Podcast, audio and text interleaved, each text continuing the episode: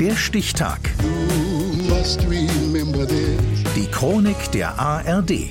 21. Dezember 1958.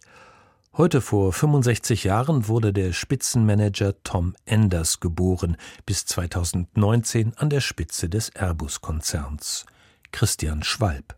Dass die Karriere von Thomas, genannt Tom Enders, später mal richtig abheben wird, ahnt er als Jugendlicher noch nicht. Da ist er noch bestens geerdet im Westerwald und hilft seinem Vater, 1000 Schafe zu versorgen und jeden Sommer Heu zu machen. Mein Vater war Schäfer und als ich ungefähr vier oder fünf Jahre alt war, erinnere ich mich, dass auf unserer Wiese vor unserem Haus ein Hubschrauber notgelandet ist. Das war das erste Mal, dass ich mit der Fliegerei direkt in Berührung kam.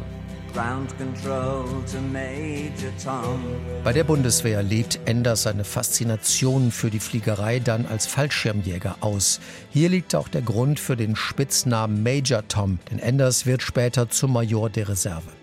Er studiert, arbeitet in den 80er Jahren im Bundestag und anschließend im Verteidigungsministerium.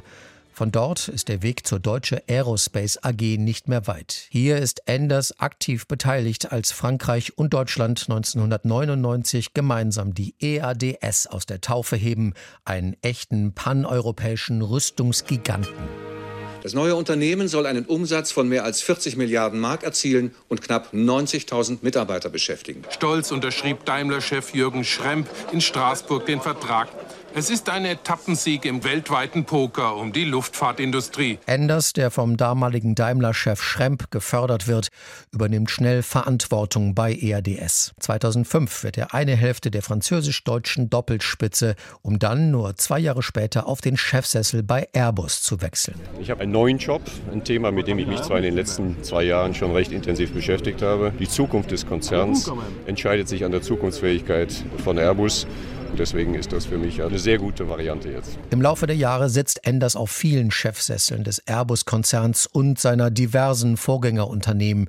Er steuert deren milliardenschwere Geschäfte immer wieder auch durch Krisen, Umstrukturierungen, Arbeitsplatzabbau und schließlich auch das Ende eines lang gehegten europäischen Traums. Enders beerdigt das Prestigeobjekt A380, der doppelstöckige Riesenjumbo, der sich als Ladenhüter entpuppt. Er verkündet die Entscheidung 2019 auf der Airbus Jahrespressekonferenz in Toulouse. Es ist schmerzhaft, diese Entscheidung zu treffen, nach all den Anstrengungen, dem Geld, nach all dem Schweiß, den tausende Mitarbeiter, den Konzernchef eingeschlossen, in dieses Programm gesteckt haben. Aber ein Unternehmen darf seine Entscheidung nicht auf der Grundlage von Gefühlen treffen. Es es geht um Fakten. Selbst bei den unangenehmsten Entscheidungen zeigt sich Enders konsequent und geradlinig. Dafür wird er in Wirtschaft und Politik als Macher geschätzt und von vielen Airbus-Mitarbeitern als Chef respektiert und das trotz aller Rationalisierungsprogramme. Er bleibt nahbar, auch weil er quer durch die Hierarchie ab und an Mitarbeiter zum Frühstück einlädt. Auch die Motivation unserer Mitarbeiter, ganz wichtig. Sie können als Unternehmen nicht erfolgreich sein mit demotivierten Managern und Mitarbeitern. 2019 in Toulouse verabschiedet Major Tom den A380 und sich gleich mit nach fast 20 Jahren in der Konzernfamilie.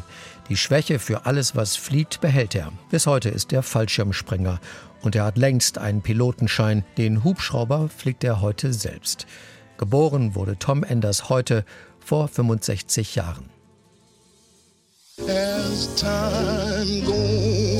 Der Stichtag die Chronik von ARD und Deutschlandfunk Kultur. Produziert von Radio Bremen.